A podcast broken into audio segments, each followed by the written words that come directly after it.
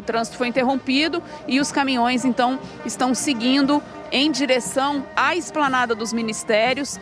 Tanques, literalmente tanques estacionados na frente do, da esplanada dos ministérios. A gente pode ver um pouco mais para lá que tem esses caminhões de guerra.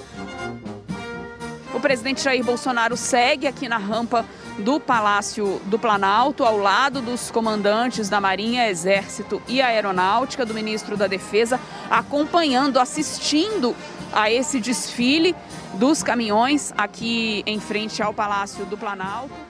Às oito e meia, o comboio de veículos militares passou em frente à Praça dos Três Poderes. Tanques, blindados, caminhões e jipes. Ao lado de Bolsonaro, o ministro da Defesa, Braga Neto, o chefe do Estado-Maior das Forças Armadas, general de Exército Laerte de Souza Santos, e os comandantes da Marinha, almirante de esquadra Almir Garnier, da Aeronáutica, Tenente Brigadeiro do Ar Carlos de Almeida Batista e do Exército, General Paulo Sérgio Nogueira de Oliveira. Foi ele que pediu esse desfile. O que ele quer com isso? Ele quer sempre dar a impressão de que as Forças Armadas vão apoiá-lo no seu projeto político. Pelo menos 14 ministros do governo também estavam além de parlamentares, como o filho do presidente, senador Flávio Bolsonaro, e o líder do governo na Câmara, Ricardo Barros. A gente vê um oficial subindo a rampa é, do Planalto com uniforme de combate, segurando na sua mão esquerda o que indica, o que tudo indica ser o convite, o tal do convite. Para assistir à demonstração operativa da Operação Formosa 2021 no dia 16 de agosto. No convite que o presidente mandou para os chefes dos poderes, ele assina, presidente da República, chefe das Forças Armadas. Foi ideia da Marinha, endossada pelo ministro da Defesa Braga Neto. Passou aquilo, vamos mostrar força. Uma das cenas mais patéticas desse desfile, tanto que na internet é, é, chamam de micareta, né? Essa micareta fora, fora de época. É uma das cenas mais ridículas. O presidente está provocando muitas reações. Na fala do presidente da Câmara, Arthur Lira, ele deixou muito claro que ele cobrou o presidente que se trata de uma trágica coincidência. Esse tipo de movimento foi visto também como uma tentativa até mesmo de intimidação, porque isso acontece no dia em que vota a PEC do voto impresso avaliação feita inclusive por aliados do presidente Jair Bolsonaro na Câmara dos Deputados. Tristes imagens históricas. Eu não pensei que a gente ia viver isso de novo. Né? O presidente tendo de mostrar tanques nas ruas para se demonstrar forte, que está bem. Não está, ele está no momento acuado. Em vez de demonstração de força, isso é demonstração de fraqueza.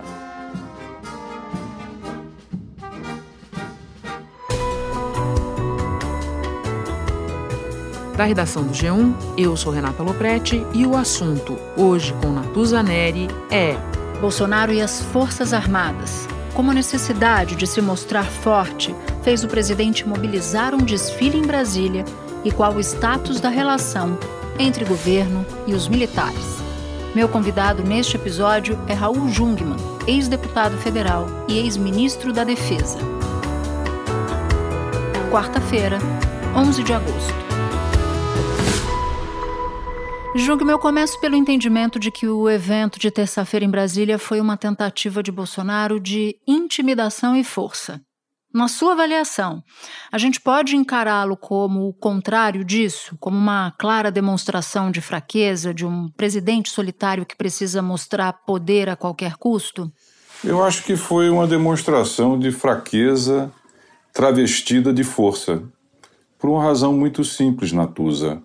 É que o que busca o presidente criar é a ilusão de que ele tem as Forças Armadas do seu lado nos atos de constrangimento e ameaça aos demais poderes, inclusive no caso da votação do, do voto impresso. Sim, 229. Não, 218.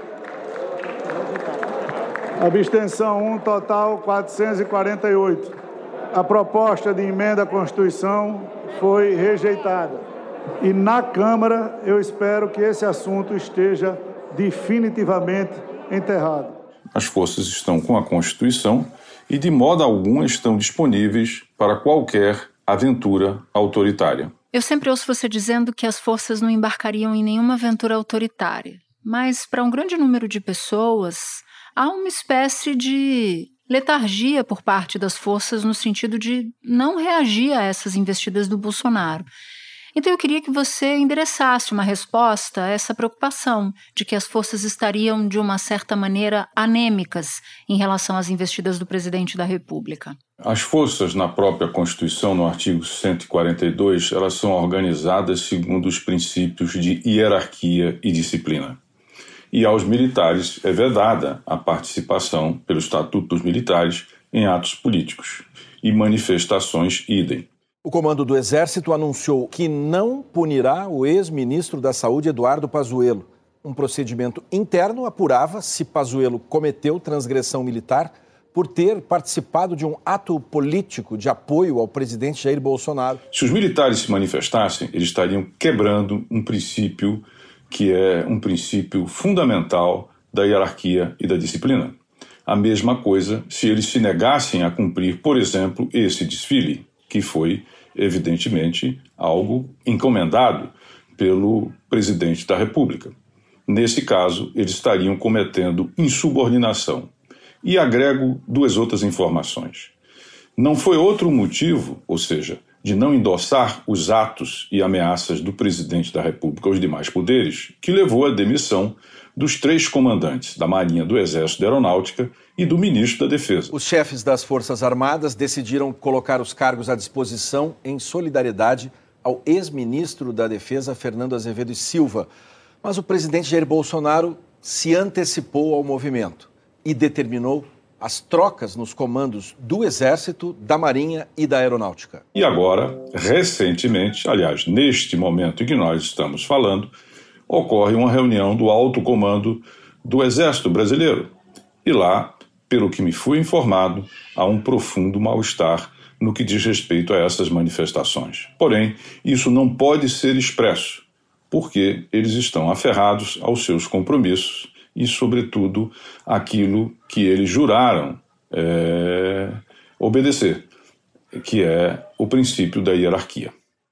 Ou seja, tem um baita dilema a partir do que você nos conta, porque se de um lado eles têm por dever não se intrometer em política, por outro, eles não podem reagir quando eles são jogados dentro da política. Eu acho que você coloca muito corretamente a situação que as Forças Armadas estão vivendo nesse momento.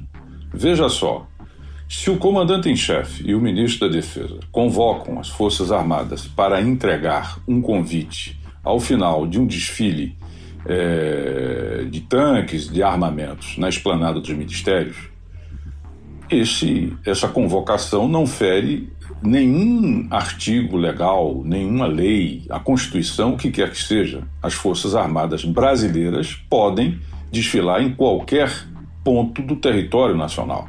Então não há nenhuma ilegalidade. O que é que eles, restaria a eles fazer?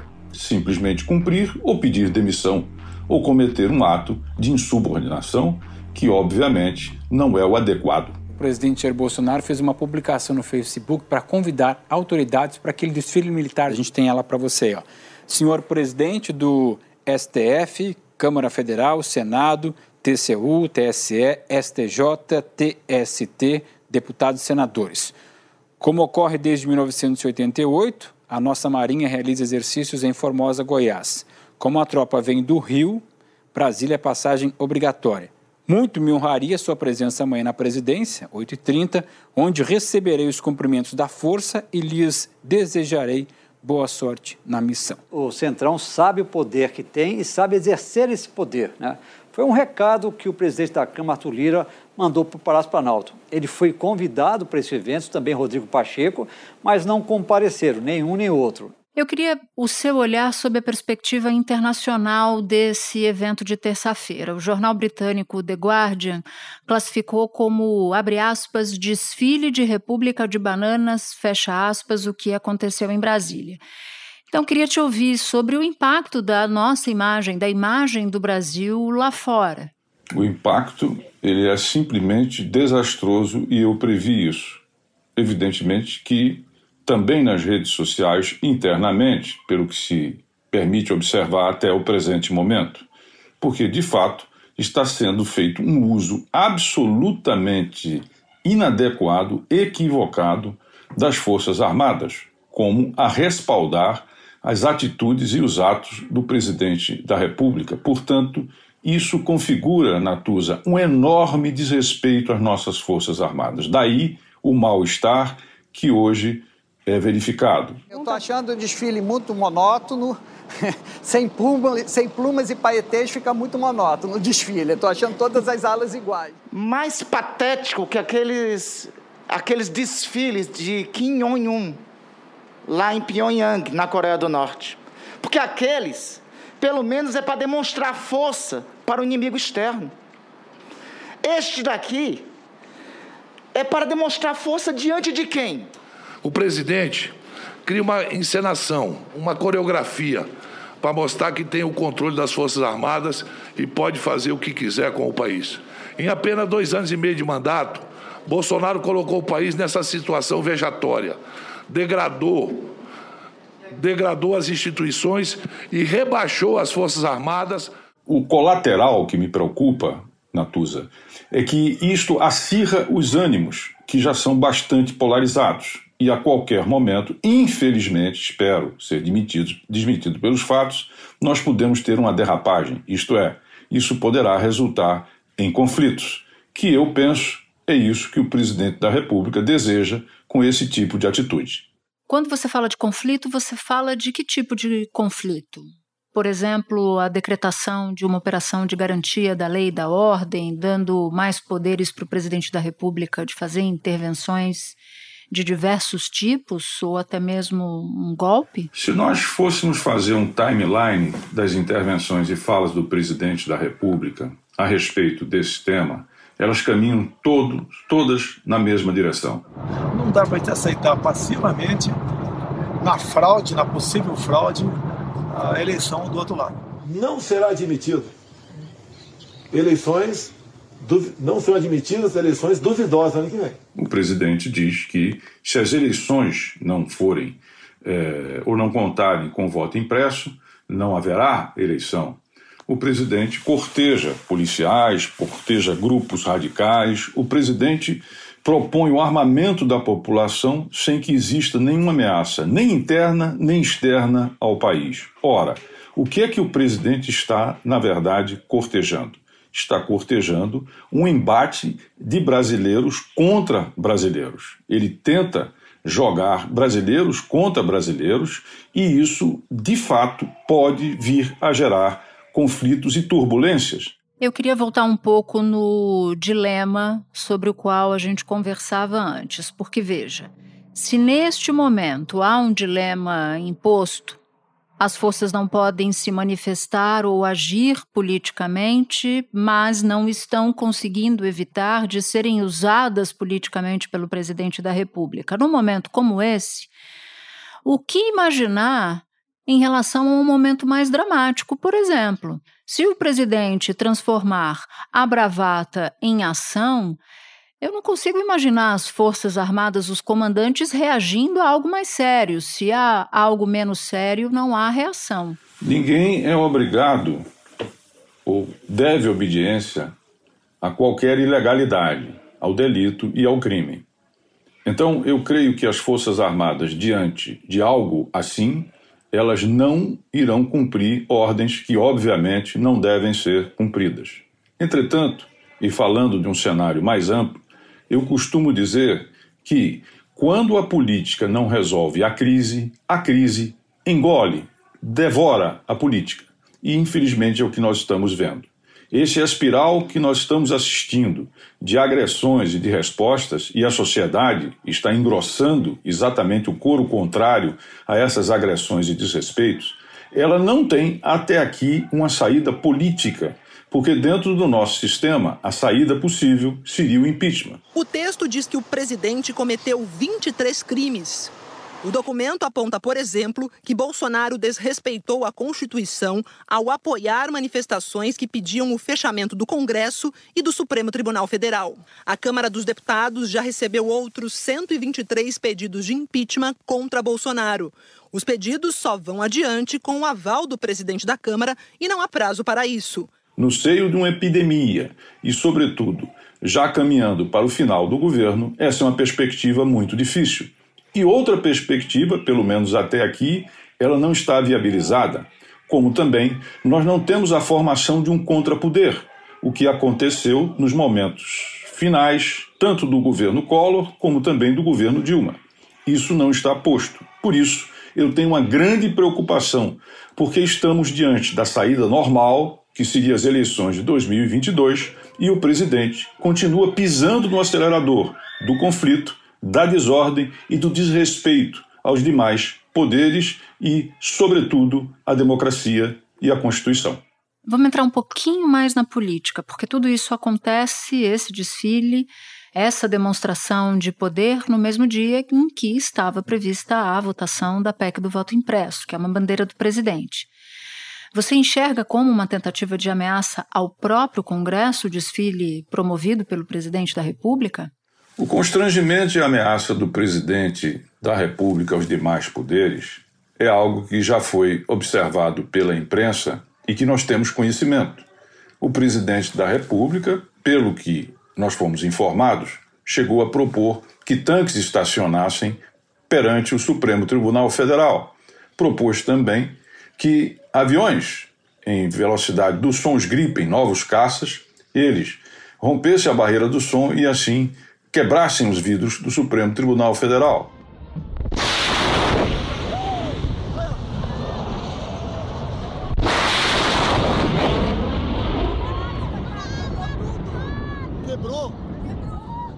Hoje nós temos esse desfile que nunca aconteceu. Eu, quando ministro, participei de um exercício semelhante e nada disso foi objeto de qualquer tipo de ato como o que aconteceu agora. Simplesmente recebemos o convite, os comandantes levaram, aliás, o comandante da Marinha levou o convite ao presidente da República.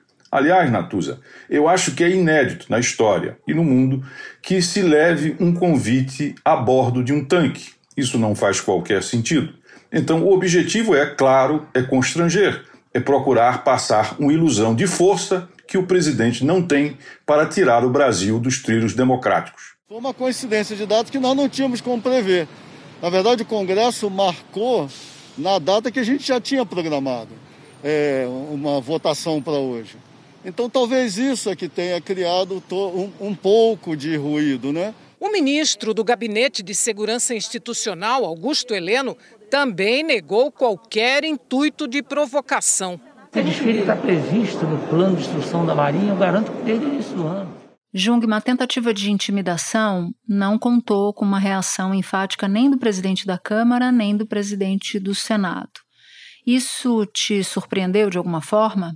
Eu acho que caberia uma atitude mais firme dos presidentes das duas casas. Está reafirmado o nosso compromisso com a democracia e absolutamente nada e ninguém haverá de intimidar as prerrogativas do parlamento. Não que eu interprete isso como algo que seja consistente de intimidação ao parlamento. Mas quero lembrar que, no caso, pelo menos, do presidente da Câmara, ele foi enfático ao dizer que essa questão seria votada em plenário por deputados eleitos legitimamente pelo sistema eletrônico. E cá entre nós, eu prefiro enterrar essa questão no plenário do que numa comissão, pelo simples fato de que o plenário tem muito mais legitimidade e representatividade. Eu me convenci que é a decisão mais acertada. E o presidente Bolsonaro, numa ligação telefônica, e eu fiz isso, ele me garantiu que respeitaria o resultado do plenário. Eu confio na palavra do presidente da República ao presidente da Câmara. A Câmara deu a sua palavra final, não de uma comissão, mas do plenário. Nós trabalhamos para dar um ponto final nessa situação. Como eu disse, é, o esticar das cordas, no meu entender, passou de todos os limites, né?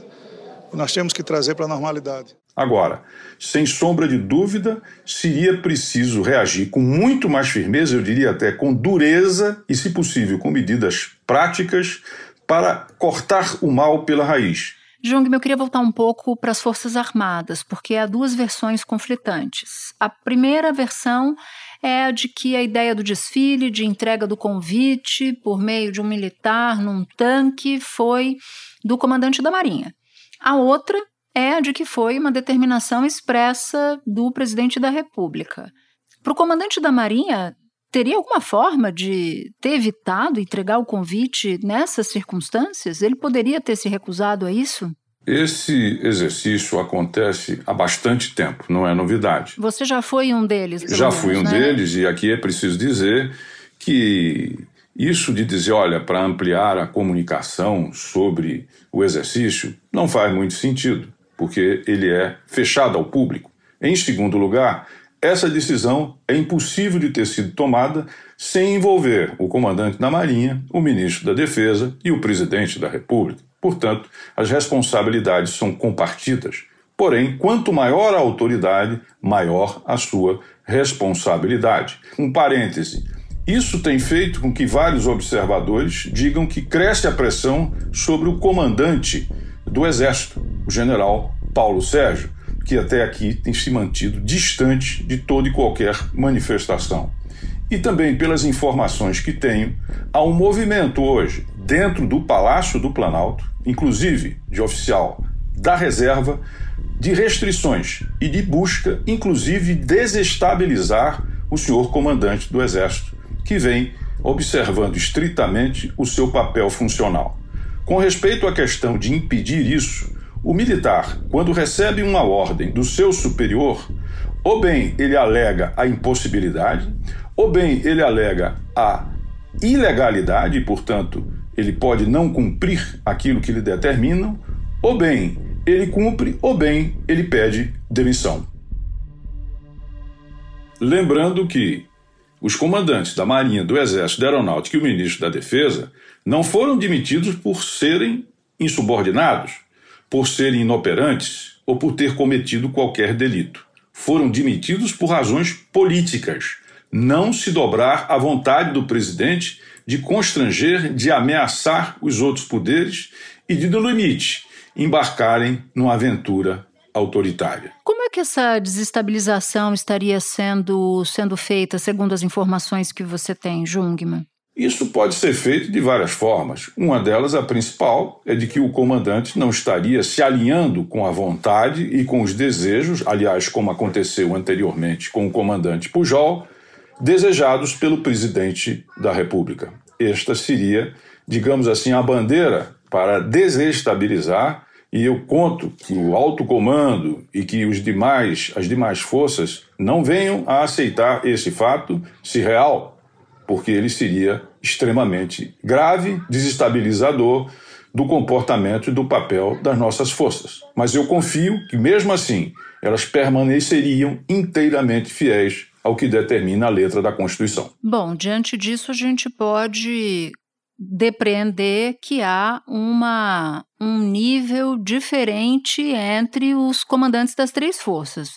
O comandante do Exército estaria mais distante do Palácio do Planalto, dos desejos do presidente da República, do que os comandantes da Marinha e da Aeronáutica. Faz sentido o que eu estou dizendo? O que até aqui eu tenho verificado é que o único comandante que cruzou, de fato, a linha vermelha, que é não se meter em questões políticas e partidárias, foi o comandante da aeronáutica, na medida em que ele deu uma entrevista ao Globo, em que ele faz considerações absolutamente inadequadas e que ferem o princípio da não intervenção dos militares, que são agentes de Estado, em questões políticas.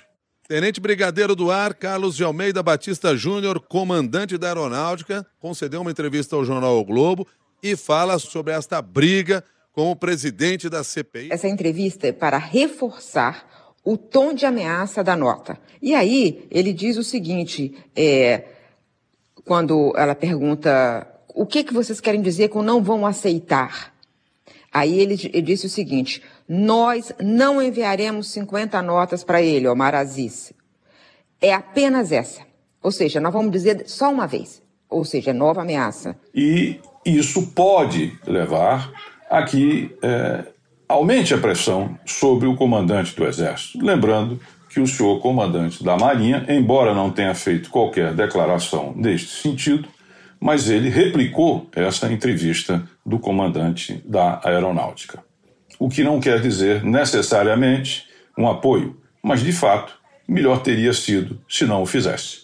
E as baixas patentes, Jungilma, qual é o grau de apoio nesse momento ao presidente da República? Eu queria tentar jogar um pouco de luz sobre isso, porque a gente fala das Forças Armadas sempre olhando para os oficiais, mas menos para as baixas patentes. Preocupa um fato que aconteceu recente, quando um sargento da ativa fez reclamações de ordem salarial em uma live promovida pelo líder, o ex-líder do governo, o Major Vitor Hugo. Aí só imagina nós, o terceiro sargento, é, servindo na cidade de São Paulo, com nosso salário, sem, uma, sem, uma, sem um, um adicional, né, com, com colegas aí pagando R$ 1.500, R$ 1.800 de aluguel para morar próximo do quartel e com segurança. Obviamente, absolutamente inadequado e que é objeto de um processo eh, disciplinar no âmbito do Exército Brasileiro. E Jungmann, o judiciário e o legislativo, eles podem frear de alguma maneira os arroubos de Bolsonaro? Eu sei que você já falou de alternativas políticas para isso, citou o impeachment, mas se o impeachment não é uma realidade colocada, há outras formas de freio? E eu já emendo uma outra: como evitar algo pior? Como evitar que o pior se concretize? Principal aspecto aí, neste caso, é o alinhamento entre o Supremo, ou seja, o Judiciário, e o Congresso Nacional na recusa, no rechaço, né, no repúdio e em atitudes concretas que eles devem tomar e que devem procurar se alinhar. Essa seria uma maneira de estabelecer um muro de contenção ao presidente da República. Se, entretanto, ele continua a ferir, desrespeitar os demais poderes e também a própria Constituição, outra não é a saída que nós temos, pelo menos sob o ponto de vista constitucional, senão impeachment, que sem sombra de dúvida apresenta muitas dificuldades, chamando a atenção, sobretudo, para o pleito de 22. Na hipótese do presidente da República perder a eleição na primeira rodada, no primeiro turno, ou na segunda, é provável que ele venha a alegar que houve fraude e exigir anulação do pleito. Eu estou aqui raciocinando sobre hipótese, quero deixar bem claro. Neste caso, nós podemos ter distúrbios e governadores solicitando GLO para que o Exército, a Marinha Aeronáutica possam estabilizar a situação nos estados. E se o presidente não atender? E se esse governador aflito procurar um outro poder? Porque, pelo artigo 142, a GLO pode ser iniciativa de qualquer dos poderes. E vamos supor que o Supremo atenda, na hipótese disso acontecer, este cenário que aqui eu traço, atenda o pedido do governador. E se o presidente, que só a ele cabe colocar a tropa na rua e engajar as forças, novamente se, se negar a fazê-lo? Nós estaremos diante de um impasse constitucional gravíssimo, muitíssimo grave.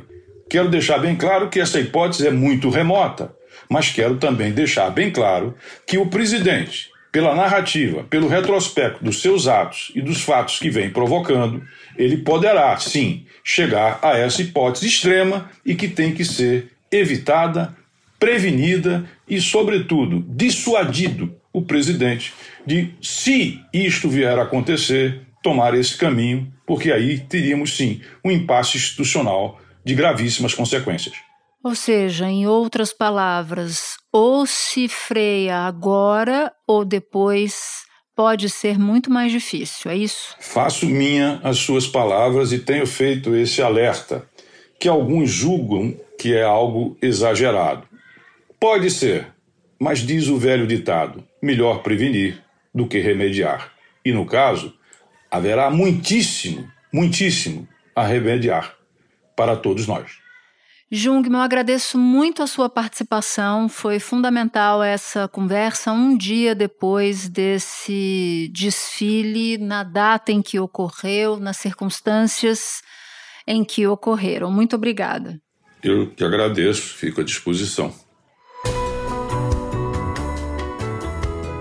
Este foi o assunto, o podcast diário disponível no G1, no Globoplay ou na sua plataforma de áudio preferida. Vale a pena seguir o podcast na Amazon ou no Spotify, assinar no Apple Podcasts, se inscrever no Google Podcasts ou no Castbox e favoritar na Deezer. Assim, você recebe uma notificação sempre que tiver um novo episódio. Eu sou Natuzaneri e fico por aqui. Até o próximo assunto.